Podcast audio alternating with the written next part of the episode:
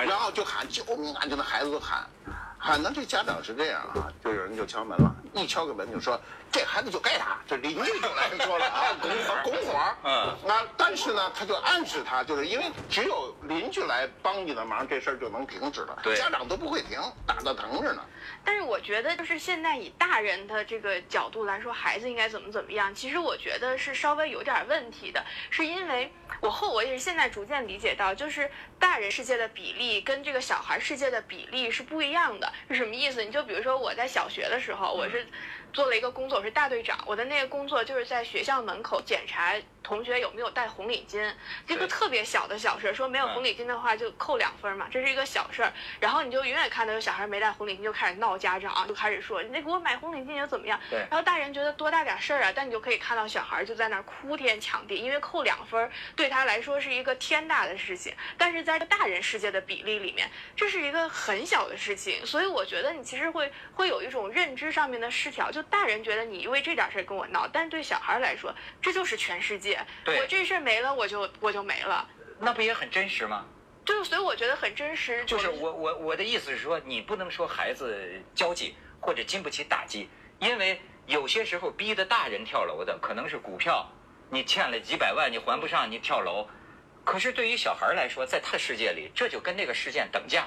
因为他没有股票这种更大的，那么他得少两分儿对他等价，或者说在同学面前被羞辱。对比如说我早恋了，老师就说你跟你们两个干什么？他那他觉得这个比天都大。对，我觉得还有一个，因为我小时候也有过，就是被家长差点逼得跳楼的经历。但是那时候我没有跳，很大一个原因是因为我觉得我妈是向着我的，就是在那个环境当中，我不是绝对绝望。但你比如说在车上，如果是个密闭空间，我就是和一个不断去斥责我的一个对象生活在一起，我没有任何希望，我没有任何援助。我觉得我也很难说一下子就就冲出，你就过不了这一关。您说这个，您过去老跟我们讲有一种叫激情杀人嘛，就是人会这样的，一下子，那小孩儿是不是就更容易？他这个是确实是，他主要发生在时间。你看，所有的这个很多的冲突都是在青春期。哎青，春期是什么呢？就是人的性发育期。他一般女孩十二岁，男孩十四岁。他一发育呢，他体内的那个内分泌啊，就一下就乱了，因为以前是没有这个性腺分泌的是是。然后呢，他这个分泌以后呢，人就会出现什么呢？就是情绪不稳定。他高兴时候很高兴，但是他总的来讲是非常就是快速的变化。比如说说不高兴就马上不高兴，说高兴了就马上高兴。他不像我们成年了以后比较慢这个过程。这大人经常这个人。我哎我我跟您说，我最近发现，当然我我是粗浅的啊嗯，我的我我看他们讲那个人生真是一个圈儿，我觉得呢，好像这个更年期。跟青春期很多症状有点像，都是尤其是这个他们有时候说女的啊，有时候这个脸突然潮热潮红，然后突然就激动了，而且突然就双眼含泪，哎，就是它是一个生理引发的内分泌情绪问题。然后呢，我们这个最最要命的在哪儿呢？就是赶上这个青春期，正是高考的之前的嗯一生中决定你这个命运的压力最大的时期。所以这个阶段呢，就是说刚才我讲了，中国的家庭是这样的：就早年的时候你很幸福，因为这么多老人宠着你，大人宠着你，然后你特别幸福，一直可以到小学十二岁。但是，一到中学就涉及到中考了。幸福没了。从中考到高考，那就是人生的这个六年呢，那就是说你这六年要扛你这一辈子。所以这个时候，很多孩子吧，如果他学习很顺利没有问题，当学习不顺利的时候，他没有第二条路，没有第二条路，父母又逼，就是说你必须努力啊！你现在怎么分数下来了？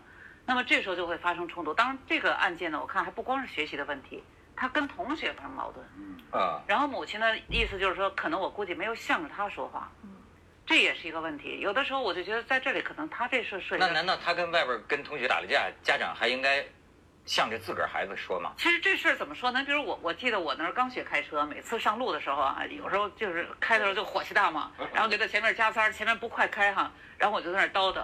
我女儿呢，当时就这样说：“我给你拿一话筒，你 你直接外边儿，你天天我听很那成烦。”警车了。然后呢，啊，每每次当我特别气愤的时候，他都要说我。他说：“你看你你怎么又开始叨叨？你怎么那么啊，就是沉不住气？”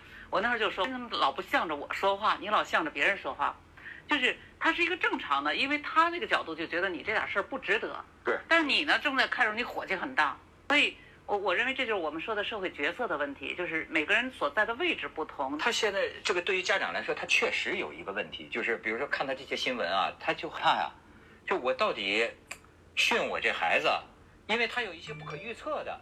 我该怎么着？那你不能不批评他，或者说不管他。老师，现在他会不会哆嗦？就是说这家伙是下他他跳出去，不是现在怎么办呢？现在的问题就是这样嘛？我们所有的呃社会教育变成一种放纵教育，就在这种情况下，大家都躲了。其实刚才呃梅静老师一开始说的特别准确，就是我们从小就应该养成一个习惯，就养成一个就呃简单的说厚脸皮，说说两句说两句，怕什么？挫折教育啊，挫折教育嘛。这个我跟你我们生活中不，我们呃生活中有一点，我们不做这种体力的挫折教育。你比如，你看日本孩子，那么小孩儿这个穿个短裤跑雪地里去，咱家长没一个干的。